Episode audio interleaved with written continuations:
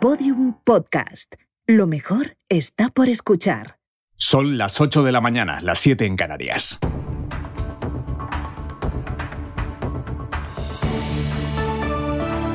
Hoy por hoy, con Aymar Bretos.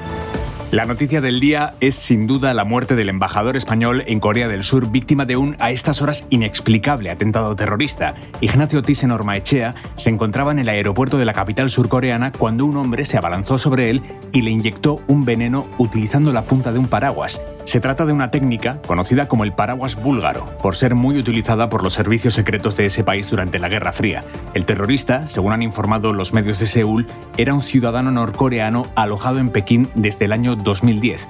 Tenemos al teléfono a la ministra de Asuntos Exteriores, Elena Bermejo. Señora Bermejo, buenos días.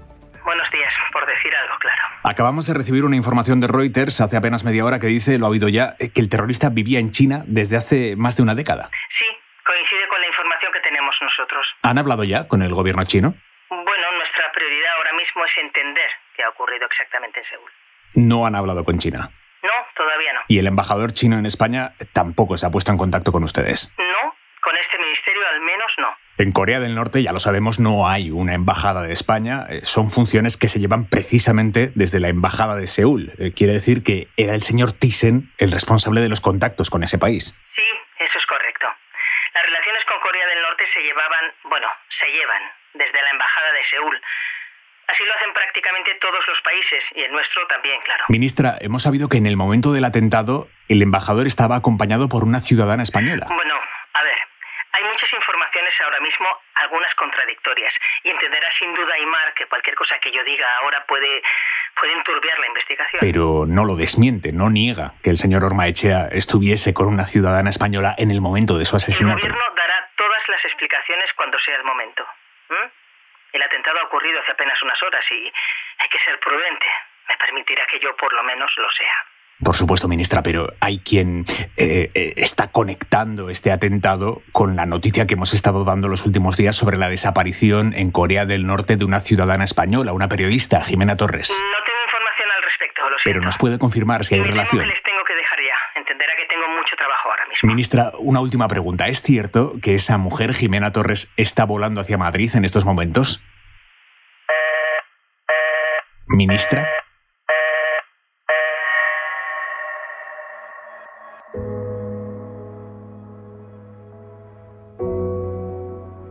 ¿Cómo empieza una guerra?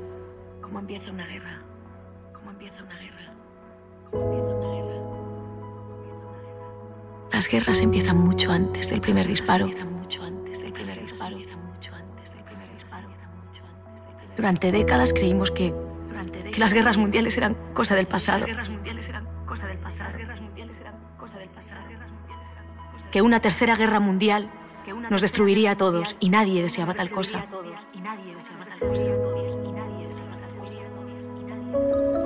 Eso creíamos todos. Eso creía también yo.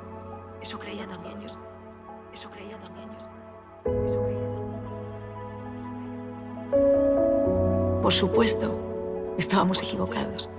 Estábamos equivocados. Estábamos equivocados.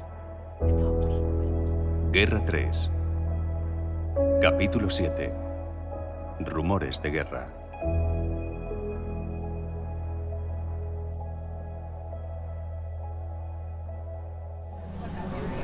El vuelo duró 13 horas y media. Viajaba en primera clase, rodeada por mi escolta de la Unidad Especial de Intervención. Cuatro hombres que no me perdieron de vista ni un segundo. Sobrevolamos China, Kazajistán, Rusia, Rumanía, Serbia, Bosnia-Herzegovina, Croacia, Italia y a la una y media de la tarde, hora española, aterrizamos por fin en Madrid. El avión estuvo rodando durante 15 minutos y luego se detuvo, muy lejos de las terminales. Les informamos de que podrán desembarcar únicamente por la puerta trasera del avión. Sentimos las molestias. Uno de los agentes, el responsable, se colocó de pie, justo a mi lado. Tenemos órdenes de esperar aquí. Eso fue todo lo que dijo. Entonces los pasajeros desembarcaron, entraron en dos autobuses y cuando se encontraban ya a una cierta distancia, pude ver como dos coches negros se acercaban a nosotros. Y de allí salieron varios hombres de traje y una mujer. Solo ella subió al avión. Señora Torres, encantada de conocerla por fin. Soy Elena Bermejo. Ministra. Déjenos solas, por favor. Como ordene, estaremos fuera. Gracias. El señor Thyssen me dijo que me llevarían a casa. Me dio este teléfono. Dijo que me llamarían. Las cosas han cambiado. Me temo que tengo malas noticias. ¿Qué? El señor Thyssen ha fallecido. ¿Qué? ¿Le vi en el aeropuerto? ¿Estaba bien? La punta del paraguas tenía ácido prúsico. ¿Sabe lo que es? Veneno. Murió nada más llegar al hospital. Paro cardíaco. Dios mío. Joder, Dios mío. Lo siento mucho. Se puso en medio. Se puso en medio para salvarme la vida. Sí, lo sé. El presidente ha sido informado. El señor Thyssen será condecorado póstumamente. ¿Tenía alguien? Sí. Una mujer y una hija de 15 años. Mierda. Me... Mire, me... me gustaría, me gustaría hablar con su mujer. Por supuesto. Le facilitaremos su contacto en cuanto podamos. ¿Quién era ese tipo? La del paraguas. ¿Quién era? Era un agente de Corea del Norte, con nacionalidad china. Por eso pasó inadvertido a los servicios secretos. Jimena. ¿Te puedo llamar Jimena? Sí. Jimena, necesito que me hables de lo que le contaste al embajador. ¿Qué viste exactamente? Sé tan precisa como puedas, por favor, sin valoraciones. Dime solo lo que había allí. Eh, era un edificio. eh. Era parecido a una, a una fábrica antigua de ladrillo. Tenía muros muy altos. De. No sé, como, como de ocho metros. Y, y había. Había torretas en todas las esquinas. En las torretas había hombres armados y había focos móviles muy grandes. Había una chimenea alta, estrecha y, y echaba humo, humo negro. ¿Y qué había en la base de esa chimenea? Eran, eran un, un edificio, un, un- un edificio de ladrillo también, sin ventanas. Había, había gente por allí, hombres y mujeres muy delgados que estaban, estaban caminando en fila india, escoltados por, por hombres armados y lle- llevaban, llevaban armas largas y las sujetaban con las dos manos. ¿Y cómo vestía esa gente, los que no iban armados? No lo sé, estaba lejos, estaba, estaba, yo estaba en una colina y era de noche, pero llevaban, no sé, lleva- llevaban ropas oscuras de un, de un color apagado, es que no lo sé. Si estabas lejos y era de noche, ¿cómo puedes saber que estaban muy delgados? Lo sé. Lo oí. Está bien. Ahora dime tus conclusiones. Creo que era un campo de concentración. ¿Lo crees? ¿Qué podría ser si no? No lo sé. Corea del Norte no es un país normal. Tú lo sabes mejor que yo, has estado allí. Se lo dije al embajador. Hay una resistencia organizada. La gente desaparece. La policía se los lleva por la noche. Llegué allí, a ese sitio, porque la resistencia me hizo llegar las La coordenadas. resistencia. Algunos creen que llevan allí a los desaparecidos, disidentes, homosexuales, personas que desafían el régimen. Ya. Verás, Jimena. Ahí fuera en la terminal de llegadas hay más de 100 periodistas. De todo el mundo. ¿Por mí? Sí, por ti. Se ha filtrado que el embajador estaba con alguien, con una mujer española. Hace una semana que todos los medios hablan de ti. No les ha costado mucho relacionar los hechos. Saben quién eres y dónde vives. Así que no tiene sentido esconderte. Es mejor pasar por esto cuanto antes. Dejar claro que no tenemos nada que ocultar. Es que no tengo nada que ocultar. Muy bien, de acuerdo. Pero no puedes decirle a la prensa lo que me acabas de contar. ¿Por qué no? Vamos a ver, Jimena, tú eres periodista. Ahí fuera está la BBC, está Al Jazeera, está la CNN, el Washington Post, el New York Times, está todo el mundo. Han venido todos. No puedes decir que crees que viste un campo de concentración. ¿Qué quiere que diga entonces? Para eso he venido. Para que nos pongamos de acuerdo antes de salir. El embajador me prometió que harían algo. Por favor, por favor, por favor, tienen que hacer algo. ¿Y lo vamos a hacer, Jimena? Lo estamos haciendo ya. ¿El qué? No te lo puedo decir, Jimena. Pero el CNI está informado de todo. Y mañana nos reunimos con una comisión de la Unión Europea. Están volando hacia aquí ahora mismo. Entiende que esto no es solo un asunto nuestro, es una crisis internacional. Una chispa, por pequeña que sea, puede provocar una explosión diplomática gigantesca. No te pido que mientas, no te estoy pidiendo eso, ¿eh? Solo que, que seas prudente. Ahora acordemos lo que vamos a decir ahí fuera. ¿Quieres? Nos llevó media hora. Luego salimos juntas del avión. Uno de los coches nos llevó hasta la sala VIP de la Terminal 4, donde se había improvisado una sala de prensa. Había más de 100 personas. Jimena, aquí. Jimena, Jimena, por favor, aquí.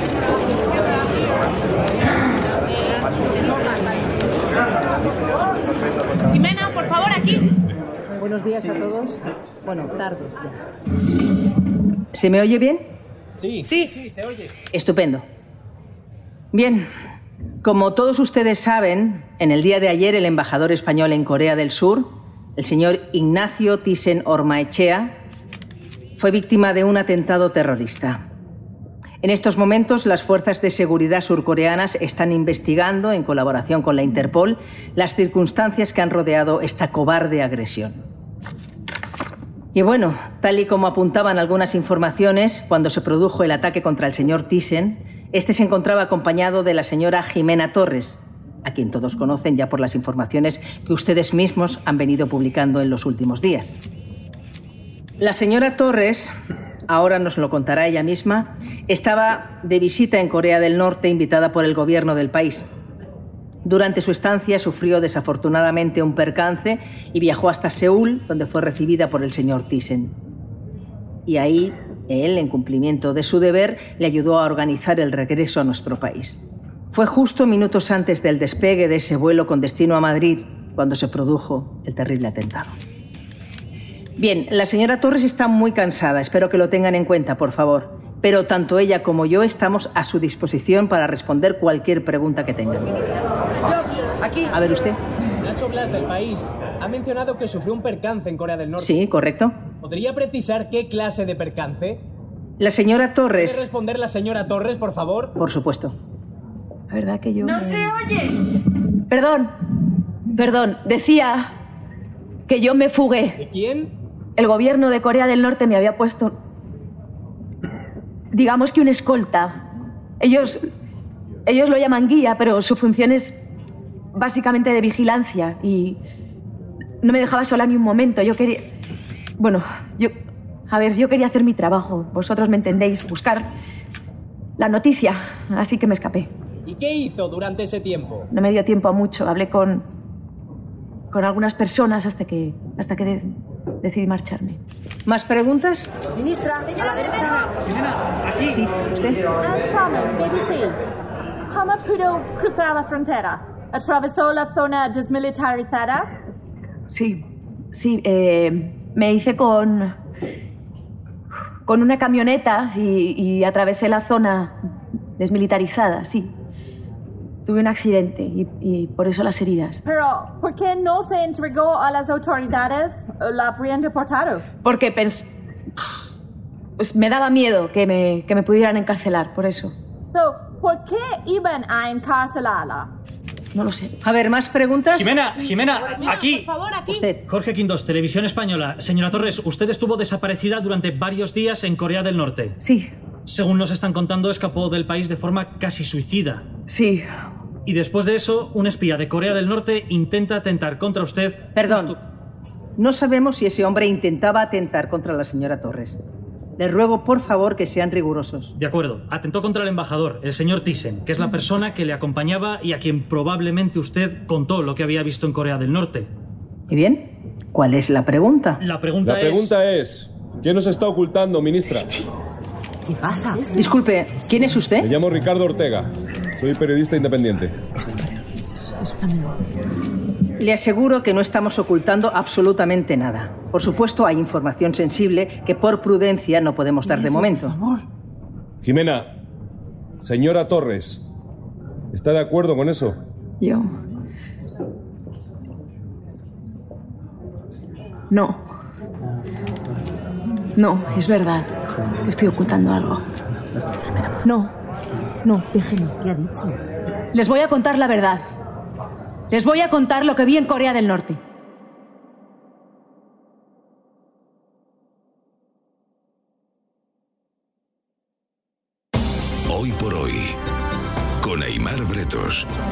Noticia de última hora. Hace apenas unos minutos ha terminado la rueda de prensa improvisada que el Ministerio del Interior ha concedido en la Terminal 4 del aeropuerto de Barajas.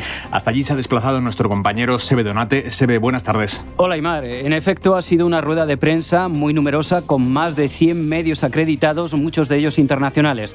Todos estaban interesados, como es lógico, en el asesinato del embajador español en Seúl y la relación con esa periodista misteriosamente desaparecida hace más de una semana en Corea del Norte.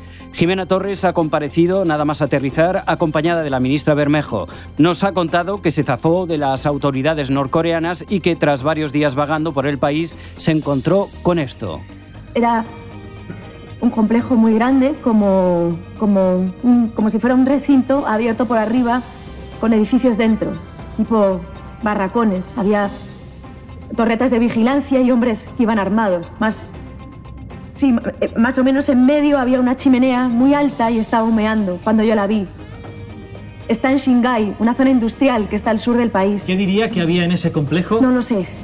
No lo sé. eh, solo les puedo decir que vi gente caminando en fila india. Iban vigilados por hombres armados. Esa gente, los que iban en fila estaban muy delgados y eh, había personas que me dijeron que desde hace un tiempo hay desapariciones en Corea del Norte. Se los, se los lleva la policía por la noche sin acusarles de nada en concreto y ya no los vuelven a ver. Hay rumores de que, de que esa gente acaba allí, en Shingai. Eso suena... eh, No creo que sea el único que lo está pensando. Eso suena a campo de concentración. Sí, es una expresión que ni Jimena Torres ni la ministra han querido emplear, pero que inevitablemente ha surgido en todas las conversaciones de los compañeros periodistas y que ya está apareciendo en las primeras crónicas de esta rueda de prensa. Bien, pues con esta noticia les dejamos. La española desaparecida en Corea del Norte asegura que vio lo que parece ser un campo de concentración. Queda por saber ahora si esto tiene alguna relación con el atentado contra el embajador en Seúl. Estaremos pendientes de cualquier nuevo dato que podamos proporcionarles. Sebe Donate, muchas gracias. Gracias, un saludo.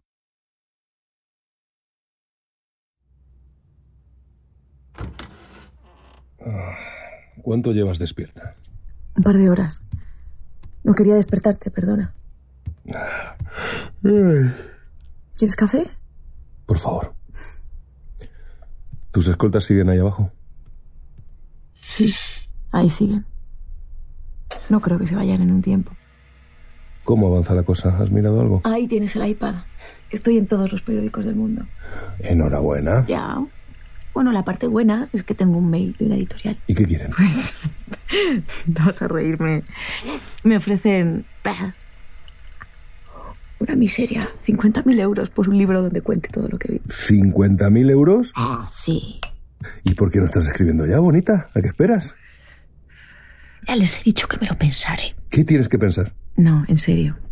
A lo mejor la ministra tiene razón. Los ministros nunca tienen razón. Igual tenía que haberme callado la boca por una vez. En la vida pensé que te oiría decir eso. ¿Estaré madurando? ¿Y si estoy equivocada? No se puede estar equivocado cuando uno dice lo que ha visto. Y tú dijiste lo que viste, nada más. No, los periódicos hablan de campos de concentración. Lo dicen en plural, campos. Yo dije que había visto uno, un complejo, una chimenea solo. ¿Quieres que te recuerde lo que me dijiste cuando nos despedimos en Damasco? No, Pues me dijiste que ibas a descubrir lo que pasaba de verdad en Corea del Norte. ya. A lo mejor lo has descubierto. A lo mejor no. Vale, mira, veámoslo desde esta perspectiva. Si tienes razón, podrías estar salvando miles de vidas. Y si no, bueno, pues lo- has destrozado tu reputación para siempre. Eso no me preocupa. Entonces, ¿qué te preocupa? Que. que lo acaben utilizando. ¿Para qué? Es el mío, espera. ¿Sí? Sí, soy yo. A las dos, bien. Hasta ahora. Me quieren ver en el Ministerio de Interior. Te has vuelto una persona muy importante. Eso mismo me dijo el embajador. Justo antes de que lo mataran.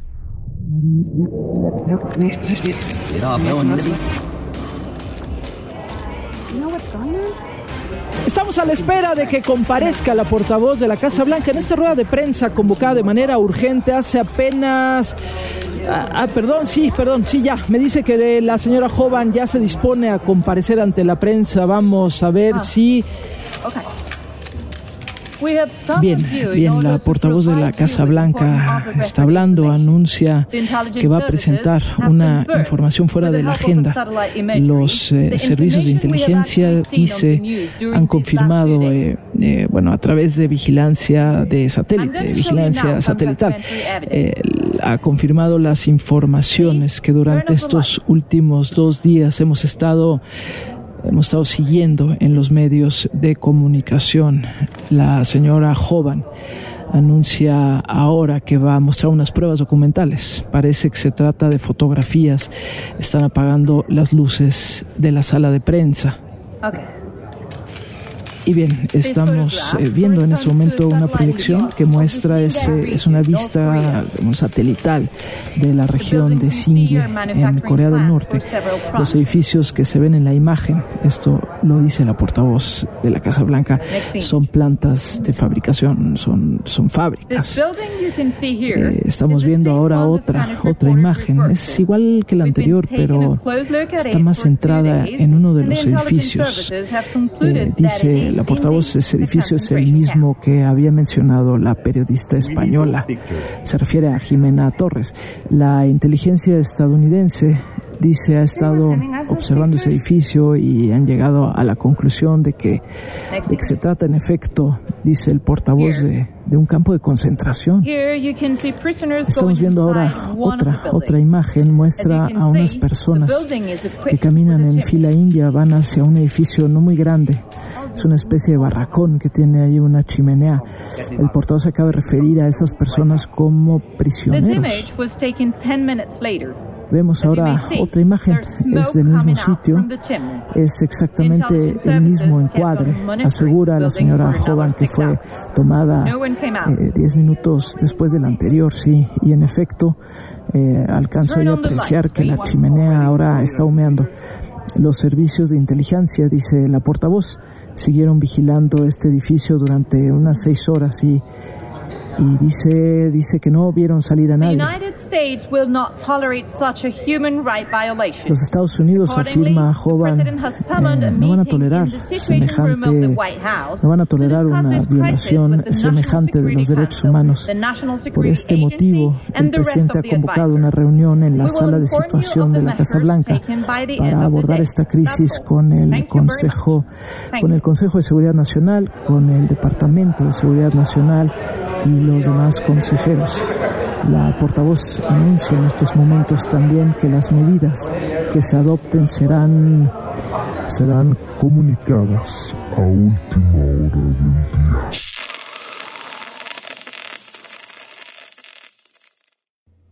Bien, tenía razón. ¿Qué va a pasar ahora? Ojalá lo supiera. Ojalá lo sepa alguien. No lo sé. Pero lo que a ti respecta, vamos a activar un protocolo especial de seguridad. ¿Qué significa eso? El CNI nos ha informado de que te están buscando. ¿Quién? Han puesto precio a tu cabeza, Jimena. Oh. ¿Puedo preguntar cuánto? Eso da igual. Te llevaremos fuera de Madrid. Tenemos varias casas para este tipo de situaciones. Vale. Oh, yo sola. Salvo que nos digas lo contrario. Ricardo querrá venir conmigo. Le gustan las aventuras. Esto no va a ser una aventura, precisamente. ya lo sé. Tendréis que cumplir una serie de protocolos, los dos. No podréis decirle a nadie dónde estáis, ni podréis comunicaros directamente con nadie, ni familia, ni amigos, nada. Tienes que desaparecer. ¿Durante cuánto tiempo? Bueno, eso tendríamos que evaluarlo dentro. ¿Cuánto tiempo? Cuando esa gente dibuja una diana, no establece un plazo. ¿Qué quiere decir con eso? ¿Tengo que estar escondida para siempre? No, no necesariamente. Pero debes saber que algunas personas llevan 20 años viviendo así. No voy a pasarme la vida escondida. De acuerdo, no pensemos en eso. Ya veremos lo que pasa en el futuro. Centrémonos en el ahora, en hoy.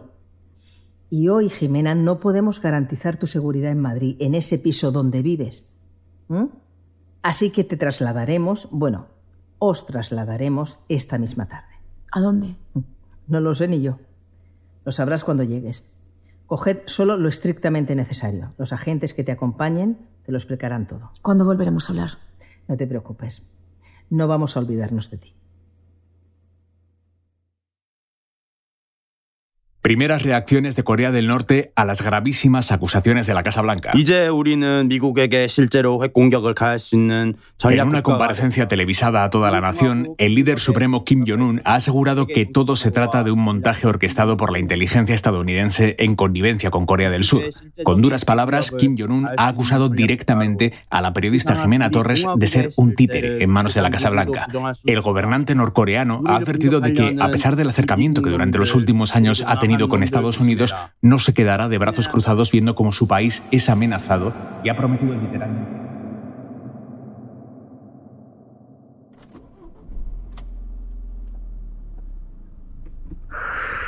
Mira esto. ¿El qué? Este tuit, léelo. Jimena Torres, una espía al servicio de Estados Unidos. ¿Quién ha publicado esta basura?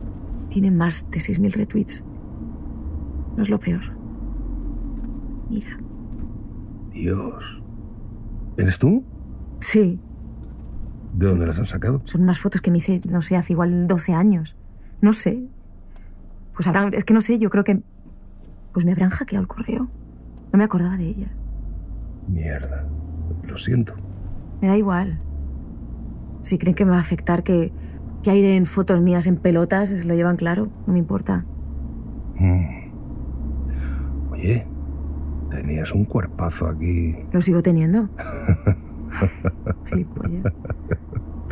Oiga, ¿queda mucho? No, ya casi estamos. Es allí, en aquel valle.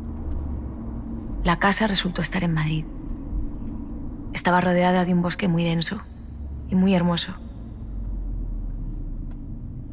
Junto a la casa principal había otra algo más pequeña. Supuse que allí dormirían los cuatro agentes de la unidad de intervención.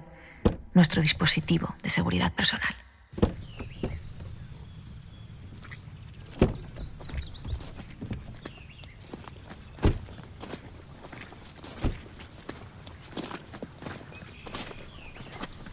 Bueno.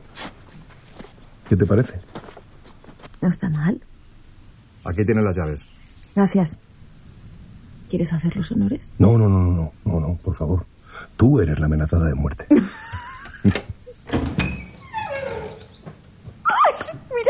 tenemos chimenea. Y un escritorio para que escribas tu libro de 50.000 eurazos. ¿Quién vivía aquí? No le puedo dar su identidad. Es otra persona protegida, un hombre. ¿Y por qué ella no está aquí? Los trasladamos cada poco tiempo, por seguridad. Ah, estupendo. Eso no me lo habían dicho. No se preocupe, podrán quedarse aquí varios años. ¿Varios años? Genial, genial. Estando como están los alquileres. Bueno, si no necesitan nada más, vuelvo con mis compañeros. Eso sí, cuando se acomoden, me gustaría tener una conversación con ustedes para explicarles eh, algunos parámetros de seguridad. Claro, claro, gracias. A ustedes, buenas tardes.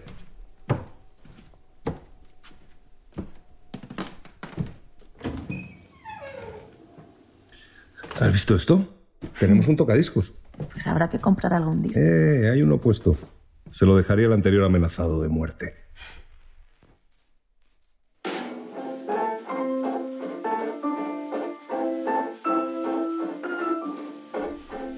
Vaya, tiene buen gusto.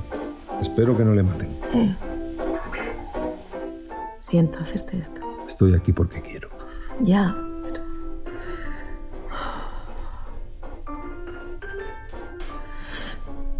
Me voy a duchar. Vale. ¿Te importa si pongo las noticias? Como quieras. Así al menos lo ha entendido el gobierno. Jimena, Norte, espera. Baja eso. con represalias. El líder supremo norcoreano, Kim Jong-un, ha advertido de que si la flota estadounidense sigue aproximándose a su país, atacará Corea del Sur sin especificar cómo. A esta hora de la tarde, las declaraciones se suceden en diversos puntos del planeta. Desde la Unión Europea se ha pedido contención y responsabilidad a ambas partes. Las autoridades chinas han subrayado su deseo de que este conflicto se resuelva en paz, pero aseguran que están preparadas para la guerra. Una opinión que comparten las autoridades venezolanas. Desde el país sudamericano se ha recordado que no es la primera vez que Estados Unidos inventa coartadas para justificar una invasión militar a gran Se me ocurre otra cosa. ¿El qué? Vayamos. ¿A dónde? Ya sabes a dónde. A Corea, a la guerra. Venga ya. ¿Me lo dices en serio? Somos periodistas. ¿Qué hacemos aquí? ¿Qué vamos a hacer? ¿Qué vamos a hacer? ¿Pasear? ¿Por el bosque? ¿Plantar lechugas? Pero no podemos ir a Corea, Jimena. No podemos ir a Corea. ¿Por qué? Porque esta guerra, si es que acaba siendo una guerra, no va a ser como las demás. ¿No? No, para ti no. ¿Por qué? Ya sabes por qué. Dilo. Jimena, porque tú... ¿Qué? Tú no puedes ser un testigo neutral. Nunca lo he sido. Esta vez, menos que nunca. Esta vez eres parte de la guerra. Dilo. ¿El qué? La verdad. Di que yo la he provocado. Que esta guerra es culpa mía.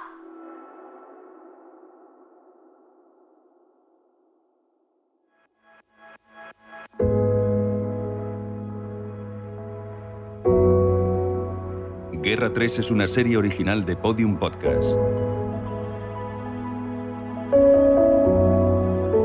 Escrita por José Antonio Pérez Ledo, realizada por Roberto Maján y dirigida por Ana Alonso.